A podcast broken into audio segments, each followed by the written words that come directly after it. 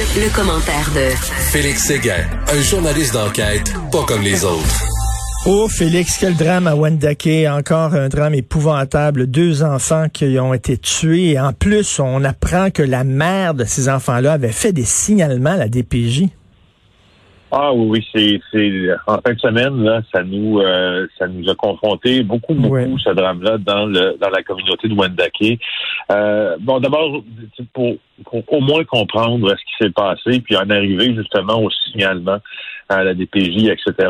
Euh, voici le, récit des événements. On n'y passera pas trop de temps parce qu'on le connaît déjà un peu, mais bon, il faut le savoir. C'est un homme de 30 ans qui est le suspect du meurtre euh, de deux enfants de ce drame qui a secoué Wendake, deux frères de 2 et 5 ans qui ont été découverts dans leur résidence dimanche. Euh, Michael Chicoine, c'est le suspect. Il a comparu par euh, vidéoconférence lundi après-midi à partir de la prison de Québec à 2 heures du matin dans la nuit, justement. Il s'est rendu lui-même au poste de police euh, du mhm. parc Victoria. Et quelques heures plus tard, quand lui s'est rendu au poste de police, les policiers sont partis vers le domicile de Wendake. Et là, ils se sont rendus compte de la tragédie. C'est là qu'ils ont découvert les deux corps inanimés. Alors, euh, oui, ça s'est répandu euh, très vite à Wendake, cette triste nouvelle-là. J'ai écouté Conrad oui en fin de semaine, mhm. avec beaucoup de dignité d'ailleurs, parler des problèmes que, ce que ça évoque comme problèmes structuraux aussi dans la dans la réserve, euh, de sur le territoire plutôt. Alors, euh, bon, c'est un homme, ça, euh, Chiquan, qui a des, des problématiques en santé mentale. Mmh. Euh, alors, il va devoir, euh, il va devoir passer tous les tests pour savoir s'il va être apte à continuer le processus judiciaire. Mais ce qu'on apprend, ce qu'on apprend en attendant, c'est, c'est là où, où ça nous confronte. il y a une proche des victimes qui, qui a affirmé, ces informations-là ont été validées que euh, la mère avait fait des plaintes, des signalements aux autorités, incluant la DPJ, mais pas juste la DPJ. Euh, et cette personne-là, je, je, la cite, aussitôt que j'ai su la nouvelle, j'ai pensé à quand j'étais avec elle et qu'elle en a fait des signalements et que je l'accompagnais mmh. là-dedans. Donc, tu vois, on a une trace très... Euh, on a une trace confirmée là, de signalement aux autorités. Euh, alors, c'est là où ça nous laisse penser si ce, drame-là aurait pu être évité, surtout quand on sait que Chiquan, on sait qu'il y a des problèmes de santé mentale depuis 2013. Là, ça fait sept ans. Des fois, il collabore pas pour suivre ses traitements. Donc, on peut penser que ça, ça, ça, ça dérape un peu, puis peut-être qu'est-il plus dangereux. Alors, euh, je, je, je, sais, je, sais, je sais plus quoi dire. Lorsqu'on apprend que la DPJ a eu des signalements, puis que des drames comme ça sont survenus, c'est pas nécessairement toute la faute à jeter sur la DPJ, mais c'est certainement encore une fois euh, les questionnements à poser à un système de protection de l'enfance qui a connu des ratés, tu te rappelles, de Granby, et qui connaît peut-être encore des ratés aujourd'hui. Mauvais week-end pour Yann Lafrenière, le nouveau ministre. Euh, ben oui, tout à fait. Là, non, il rentre avec un gros cas, évidemment. Quels étaient les liens entre euh, et les enfants? Euh, on ignore ces liens-là. Est-ce que c'était l'ancien conjoint? Euh, on ne sait pas, hein? des enfants ou le nouveau conjoint? On ne sait pas. Sais-tu quoi? Je, euh, je pense que, euh, pas je pense, on les ignore et même si on les connaissait, on ne pourrait pas les faire parce que dès que la DPJ arrive dans un dossier, ah oui, ça. le juge rend des ordonnances pour protéger le nom des enfants euh, le nom de la famille aussi proche qui pourrait permettre. Ah, donc, donc probablement les, journalistes savent le lien qu'il a avec les enfants, mais ne peuvent pas euh, ne peuvent pas le publier parce que. C'est ça, c'est ça. C'est exactement pour ça, pour protéger, pour protéger. Des fois aussi là, euh, rends-toi compte d'une chose, c'est aussi pour protéger les gens qui restent. Hein? Euh, parce que là, on se dit, tu sais, on s'était dit euh, dans le dossier Grand Bing, tu te rappelles, à un moment donné, un week-end, il y a des gens qui avaient décidé de publier le nom euh, des enfants pour mettre un nom sur les, victimes de ce drame de Granby, cette petite fillette là, tu sais, oui, oui, euh, l'enfant martyr. Et il euh, faut pas oublier que dans des familles où la DPJ est intervenue, où il y a d'autres enfants, ça peut éviter, euh, pas ça peut éviter, mais ça peut donner l'occasion d'identifier identifié d'autres qui vivent des cas puis qui vivent des événements extrêmement troublants. Alors, c'est pour ça que c'est là, ces ordonnances de non-publication-là, puis c'est pour ça qu'on les respecte aussi. Et là, Conrad Sioui, que j'aime bien, moi, Conrad Sioui, je l'ai déjà interviewé, c'est un vraiment un bon bonhomme. C'est Puis la, communauté euh, Wendake, Huron Wendake, c'est vraiment une communauté qui se prend en main. Euh, pour ceux qui, qui, qui connaissent pas, il y a un hôtel absolument magnifique sur euh, le territoire euh, de la nation Huron-Wendake euh, où j'ai séjourné à quelques reprises, qui est vraiment bien avec un restaurant où justement on peut manger des mets, des mets de, cette culture-là. donc, Monsieur Conrad, si oui, veut davantage de ressources. Oui, exactement. Puis il a promis et avec avec Yann Lafrenière, le nouveau ministre des Affaires autochtones, d'avoir des discussions au cours des prochains jours, justement sur le manque de ressources, mais le manque de ressources qui revient à, à un moment donné, le manque de ressources, euh, ça a un nom, ça a une expression, puis l'expression du manque de ressources, c'est des événements déplorables. Alors, euh, comment corriger un manque de ressources qui survient depuis des années? Qui euh, plutôt qui pas qui survient, mais qui est en place depuis des années. Tu as raison de dire que Conrad Sioui est quelqu'un qui est posé, oui. euh, qui est qui est d'agréable commerce et qui réfléchit, qui réfléchit de manière posée justement sur les enjeux autochtones. Je l'ai rencontré moi aussi à l'hôtel dont tu parles, l'hôtel du village euh, Huron-Wendake. Je pense que c'est bien ça. Oui, oui, oui. un hôtel effectivement superbe, dont Magnifique. Les, dont les chambres sentent euh, entre les, les, boiseries de cèdre et etc. on y est, on y est vraiment bien, bien, bien, bien logé. On y mange très, très, très, très, bien. Et c'est très, très bien au restaurant en bas. Et c'est pas un homme qui est dans la confrontation. D'ailleurs, on a, on a parlé avec Monsieur Sioui, là, euh, le journaliste aujourd'hui, euh, Dominique, euh, Dominique Lelièvre, du journal, qui on, lui parle de, racisme systémique, hein, parce que c'est dans l'air du temps. Est-ce qu'il existe un racisme systémique contre les autochtones? Et il dit, on va parler de choses concrète, voulez-vous bien? Là, on passera pas le restant de l'année à se demander quel qualificatif donner au racisme. Le racisme, c'est le racisme, point. J'aime son côté gros bon sens là, de M. Euh, Il est dans l'ouverture tranquille, Conrad, oui. oui.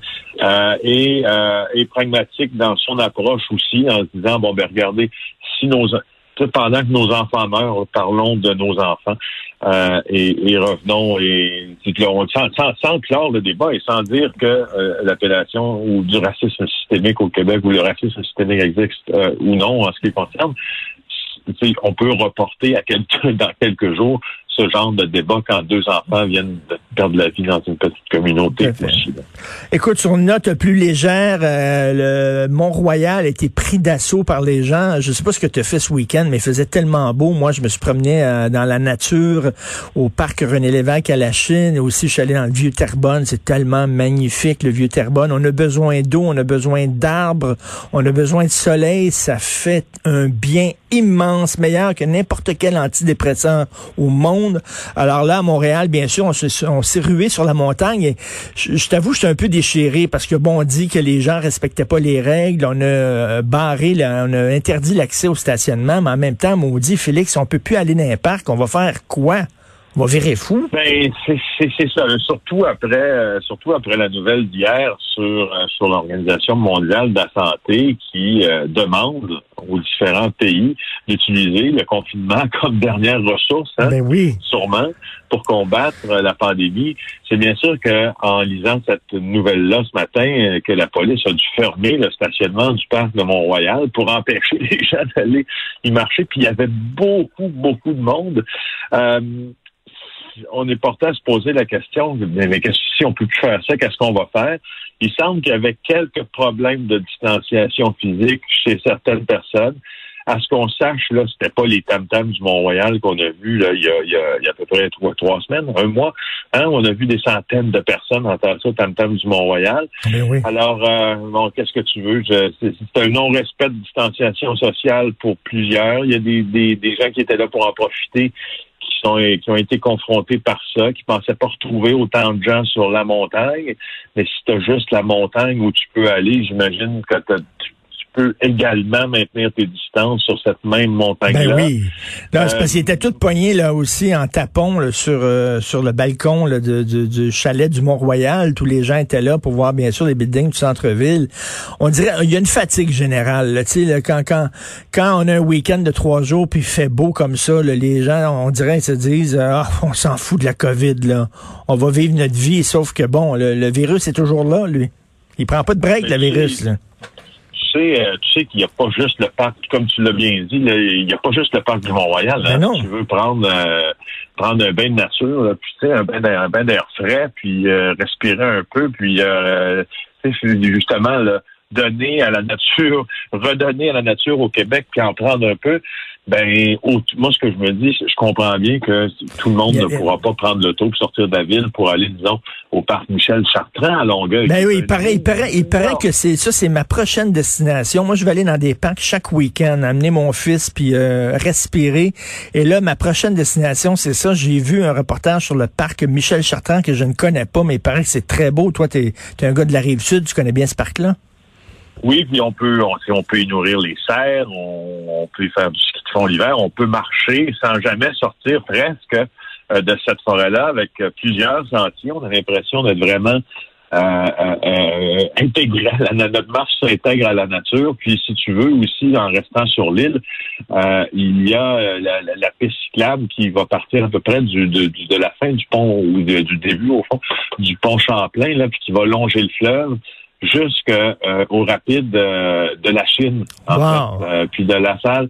Et si tu crois, moi je suis passé là l'autre fois justement avec les enfants, puis je d'abord on se rend compte à quel point, tu sais, au fond le parc il fait, il longe l'île des Sœurs, puis puis la rive sud, sud, sud de Montréal, l'île des Sœurs, puis s'en va jusqu'au rapide de la Chine. On a l'impression d'être complètement ailleurs euh, et je, franchement, c'est un endroit qu'on je me, à chaque fois que je parle, je me rends pas compte à quel point Montréal est belle, Montréal est belle, Montréal est belle. C'est fou les endroits qu'on a où on Mais c'est vert, c'est une ville verte. Hein? Écoute, euh, je, je, je, demeurais au 26e étage jusqu'à tout récemment d'un building et on voyait, là, c'est vert partout. Il y a des arbres partout à Montréal. Il y a beaucoup de parcs, énormément de pistes cyclables. Comme tu le disais, tu peux partir du vieux port de Montréal et t'en aller jusqu'à la Chine, jusqu'aux écluses de la Chine là-bas, jusqu'à la marina que Mme Plante veut démanteler.